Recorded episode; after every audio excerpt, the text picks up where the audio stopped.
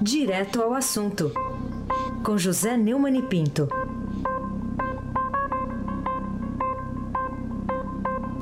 Oi, Neumani, bom dia. Bom dia com sol na janela. Oh. Raíssa Mabac. Que poético. Bo- Ah, bom dia, Camila Tulinski. Bom dia, Almirante Nelson. Bom dia, Ana Paula. Bom dia,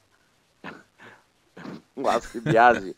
Bom dia, Emanuel Bonfim. Bom dia, ouvinte da Rádio Eldorado 107.3 FM, com a ancoragem de Raíssem Abac. Neumann que sempre põe uma mensagem aqui na pauta dele. Antes da mensagem de hoje eu vou revelar para todos os ouvintes. A fé não costuma falhar. É desse jeito aqui. A fé não costuma falhar. Então vamos em frente com muita fé, né, Neumann? Porque só nos resta... Andar com fé, Eita. café não costuma falhar. Só, só tá nos restando a fé. Bom, deu para perceber que ontem foi um dia histórico, porque todo mundo sentiu que realmente acabou a recessão no Brasil depois de dois anos, ô Neumann? É, pois é, o presidente Michel Temer e o ministro da Fazenda, o Henrique Meirelles, ex-diretor do Banco do Joesley Batista, sorriram muito e anunciaram que, enfim, a recessão acabou.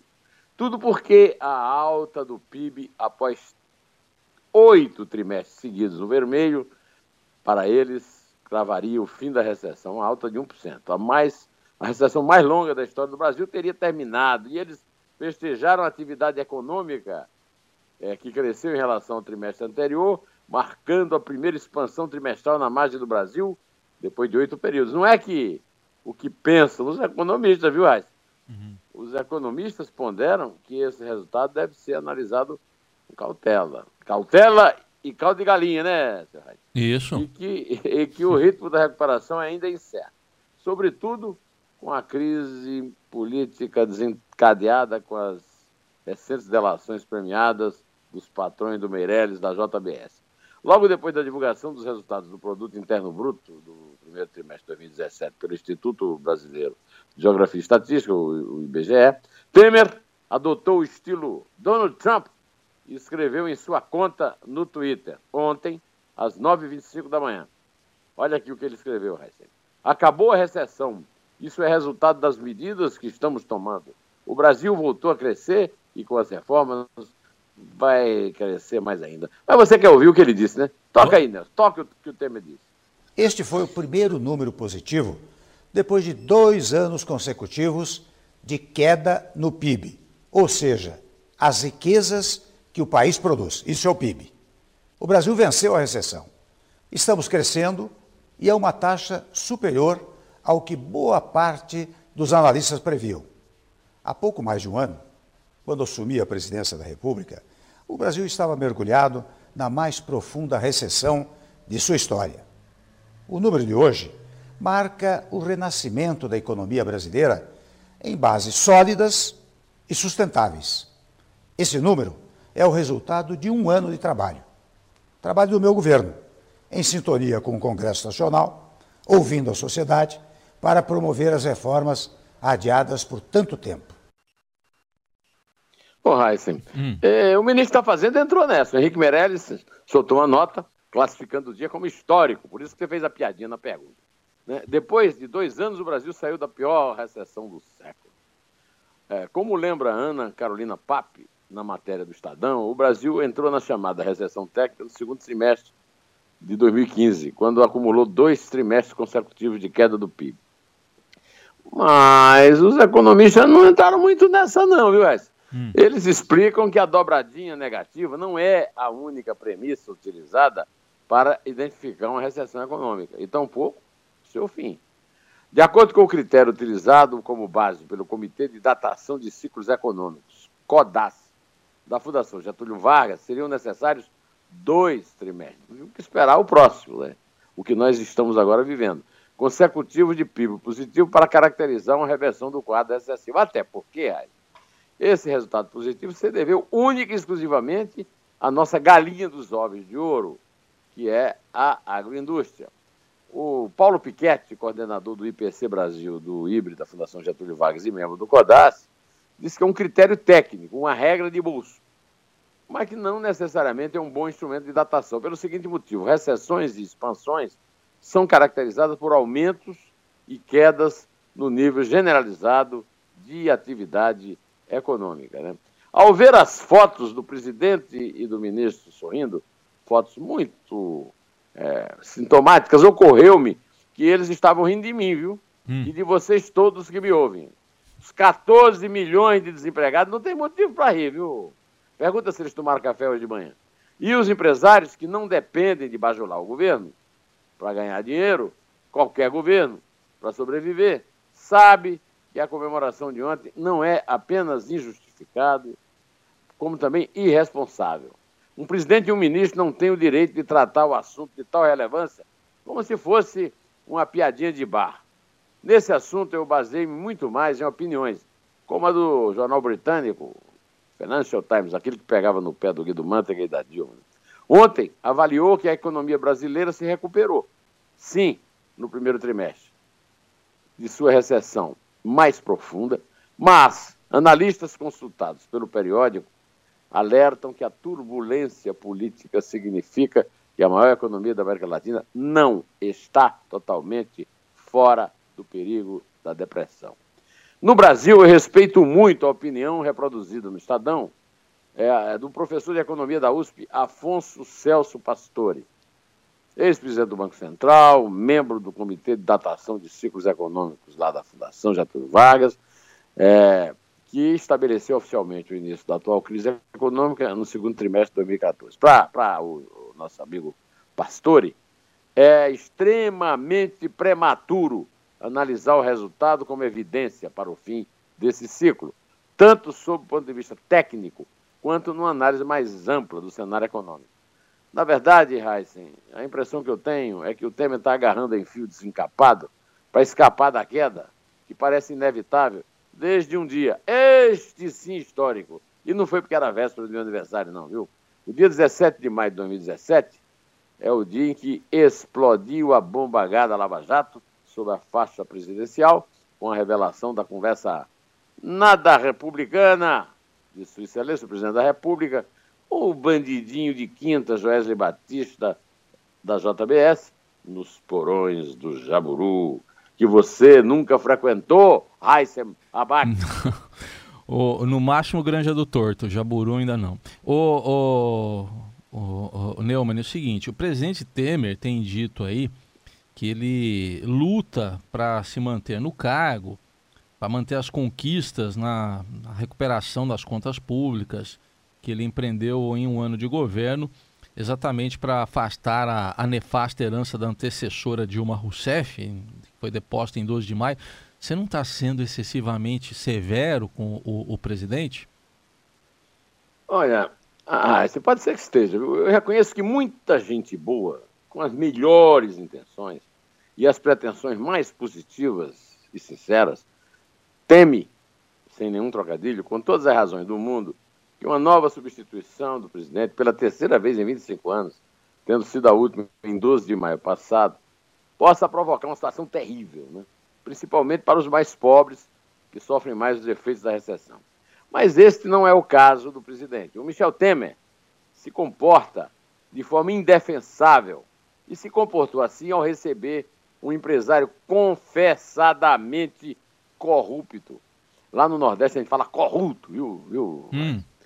Como o marchante de Manápolis, que virou tranchã da proteína animal no mundo. Ele recebeu em casa, ouviu dele os maiores absurdos, permitiu explicitamente que ele usasse seu nome para pressionar o ministro Meirelles, que agora o acompanha na aventura dessa tentativa de permanência no poder, que ele desprezou para facilitar pleitos ilícitos do nosso Joesley no CAD, no BNDES da Petrobras, e até agora não conseguiu dar condições concretas de desfazermos a impressão geral que ele se locupletou e que jogou no lixo uma oportunidade raríssima de entrar para a história como presidente breve, breve, Michel o breve, mas profícuo, que tirou o país do atoleiro para permitir que todos nós lutássemos para recuperar o que perdemos por culpa das gestões desonestas e desastrosas de seu ex-aliado Lula e de sua ex-titular duas vezes em chapas de disputa eleitoral, Dilma Rousseff. Agora Temer está perdendo outra oportunidade, Raiz, é de sair com o mínimo de dignidade de um posto altíssimo que ele desonrou. Ele teria que permitir, e não faz, uma saída menos dramática, menos traumática para os brasileiros honestos que não recebem emissários com malas de dinheiro, nem tem por isso mesmo porque cair desse conto da carochinha, segundo o qual algo não ocorreu porque a qualidade da gravação que provaria a ocorrência é precária, segundo um perito pago para dar essa opinião. Não se espera de Temer que ele comemore um sucesso que ainda não alcançou, mas que peça para sair, já que não consegue explicar tintim por tintim tudo o que fez e a nação ficou sabendo de uma forma brusca e surpreendente. Em vez disso, ele nomeou o ministro da Justiça arrogante, trapalhão, para defendê-lo num julgamento de uma ação contra a chapa que ele, da qual ele fez parte em 2014, na maior fraude eleitoral da história. Não dá para ser condescendente, Raíssa, não dá. Como, por exemplo, o é o ministro dos governos Dilma é, e Lula, de quem Temer foi vice, e ex-governador da Bahia, Jacques Wagner, que aparece no noticiário do Estadão declarando: se for para ter eleição indireta, o Temer tem mais legitimidade do que qualquer outro, porque, querendo ou não, ele estava na linha sucessória da presidência. Segundo Jacques Wagner, o Jaquinho, o Jaquinho lá da Bahia, o Temer era vice. É lógico que ele traiu a Dilma, mas era vice. Quer dizer, rapaz, os caras os cara lá do PT estão cuspindo a Dilma para valer, hein? De acordo com o Jacques Wagner, o Heisen, no Brasil não vigora um regime parlamentarista. Ele não é um bidu, Heisen, que pode trocar de presidente, troca de primeiro-ministro ignorante, de seis em seis meses, por conta da impopularidade do chefe de Estado. Cinismo por cinismo é como você diz lá na praça, jogando lá em Mogi. Truco! Comigo não, violão, ou melhor, Heisen Abac. Não, não fala assim, calma. É truco! Tem que gritar. Truco! Truco! Truco! Tem que gritar. Oh, por falar em cinismo, o que, que você achou do Lula dizer que a Lava Jato é uma palhaçada? Você não vai reclamar dele? Você vive Eu reclamando vou, de mim? eu vou. eu Respeito vou. com os palhaços, Respeito com os canalha. palhaços. O que dá pra rir, dá pra chorar, viu? Já dizia o sambista Billy Branco, meu querido amigo, que já se foi lá, paraense, mas, mas não sambista paraense. Problema de peso e medida, problema de hora e lugar. Tudo são coisas da vida. Ontem, primeiro dia do Congresso Nacional do PT em Brasília, o ex-presidente Lula afirmou que já provou sua inocência. Provou? E agora é a hora de Lava Jato provar a culpa dele. O petista que é réu em duas ações penais e alvo de uma denúncia no âmbito de operação, na verdade, ele é, é, é- é réu em seis, eu, eu, eu isolei aqui quatro, desculpe. Disse ainda que é preciso parar com essa palhaçada. Em discurso que durou mais de 40 minutos, quase um tempo de um jogo de futebol, ele declarou: Eu acho, eu acho que está chegando o momento de parar com a palhaçada nesse país. Esse país não comporta mais essa destruição de achingalhamento. Eu podia pedir para o Almirante, para de rir, eu podia pedir para o Almirante Nelson Volter tocar aí a gargalhada do Rabugento Butler, viu, Raio? O, o, o, o, o que eu mesmo fiz no Roda Viva, no temático de segunda-feira, o E Agora Brasil, quando o outro petista cínico, o deputado Vicente Cândido, relator da reforma política, garantiu que os governos que mais combateram a corrupção no Brasil foram o do próprio Lula e o de Dilma. Lula também chamou o Joesley de canalha, Heisen. Canalha, o empresário disse que fez uma conta para mim e outra para Dilma. A conta está no nome dele, é ele que mexia na conta. Ele também aproveitou para falar sobre o senador afastado Aécio Neves, citado por Joesley, alvo de investigação do Supremo. Aécio plantou vento e colheu tempestade. Não vou gargalhar, nem vou pedir agora que o, que o almirante toque o Mutley, porque em respeito às maiores vítimas da mentira e do cinismo de Lula. Pois afinal, se os irmãos batistas são canalhas, como ele diz, como explicar o fato de que se tornaram de açougueiros de Anápolis, açouguezinho de uma porta, aos maiores produtores e vendedores de proteína animal com dinheiro público de empréstimos do avô para neto do BNDES, concedidos em troca de propinas para ele, para o seu partido. Ele é o quê? Ele é o quê, o Heisen? E eu não entendi uma coisa. Joesley é canalha quando fala dele. E a S é culpado quando o Joesley fala. E ele não? Francamente, é para chorar. É uma pena. Eu vou achar um jeito aí de achar uma boa gravação de choro para pedir para o Nelson tocar. Ri, talvez, só das fotos que eu acabo de ver no postal do Estadão, dos dois responsáveis por nossa desgraça. São fotos de Daniel Teixeira lá de Brasília. Fotos simplesmente geniais, porque eles mostram a verdadeira face, a verdadeira alma é, dos canalhas Lula e, e Dilma que fizeram a desgraça de muitos brasileiros pobres. Muito mais do que Temer, o antigo aliado deles, e é nunca mais, nunca é demais repetir, o maior responsável por ter levado o PMDB a eleger Dilma no primeiro turno, duas vezes, levando-a para o segundo turno, indo e abusando dessa desgraça. É, olha só, Heisen, o que a presidente Marrenta, a presidenta Marrenta, disse em Brasília com aquela cara de deficienta, flagrada implacavelmente por nosso colega Daniel Teixeira. Estamos assistindo a esse processo completamente descontrolado e ninguém pode dizer que não estava claro que o que foi gravado não era de conhecimento das instituições de investigação. O, o, o Heinz, ela estava falando da gravação do tema pelo Joés. Você entendeu? Nem eu. É nem mesmo? eu, Heisenberg. É o seguinte, então, eu vou te colocar aqui, a gente não combinou isso, mas eu vou te colocar para você ouvir uma, uma outra fala da, da, da ex-presidente Dilma, porque eu também não entendi, quero ver se você me ajuda aqui a entender. Vamos lá. Porque para você provar que não sabia, você tem de saber aquilo que você não sabia. Como é que você prova que você não sabe? Esta é a chamada prova diabólica. Ela era muito usada na Inquisição. Muito usada na Inquisição. Nós vamos chegar àquele momento em que faziam com as feiticeiras. E aí? Aliás, é feiticeira mesmo. Ela, ela, ela sumiu. Ela é feiticeira. Ela é bruxa, meu. Bruxa! Ô, bruxa, alguém entende o que essa bruxa falou? Raíssen Abac. Eu, eu não, não entendi ainda, né, a fala, mas enfim. De fundo aqui, o Nelson está me dizendo aqui que parece que tinha muita gente falando ao fundo, parece que não estava prestando atenção no que ela estava falando. Mas você falou mas agora... Ela, ela, o, é. o ela não falou é. que depois de sair da presidente ela seria carta fora do baralho? Foi, Fora né? do baralho, viu? Do baralho. Baralho. baralho. B-A-R-A-L-H-O. Que bom você ter soletrado, hein? É, por falar no Joesley que você citou, você conseguiu descobrir quem ameaçou a vida dele já? E por isso o Ministério Público concedeu para o Joesley a graça de morar em Nova York? Ontem, Raíssa, eu citei o editor executivo do Estadão, Alberto Bombig, que disse no Conexão que o melhor repórter do Brasil é Fausto Macedo. Como eu concordo com Bombig em gênero, número e grau, fui à redação e perguntei ao Fausto se ele sabia quem ameaçou. E a Dilma disse que ele não pode dizer que ele não sabia, porque quando você disse que não sabe, você disse que não sabe porque não sabia, mas devia saber, tá certo? O Fausto também não sabe quem ameaçou os Zésleis safadões de morte.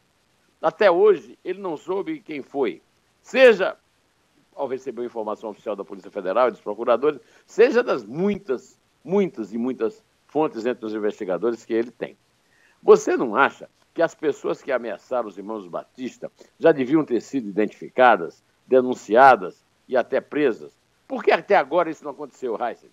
Eu vou deixar essa pergunta no ar com o encerramento aqui da semana e pedir ao almirante Nelson, que hoje foi muito generoso, porque essa citação da Dilma é antológica, e eu vou mandar para o meu amigo que escreveu o Dilmês, o Celso Arnaldo de Araújo.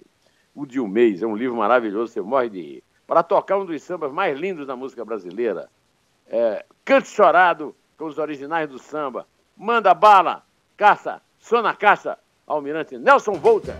O que dá pra rir, dá pra chorar. Sabadinho, diu, diu, diu, diu, dom.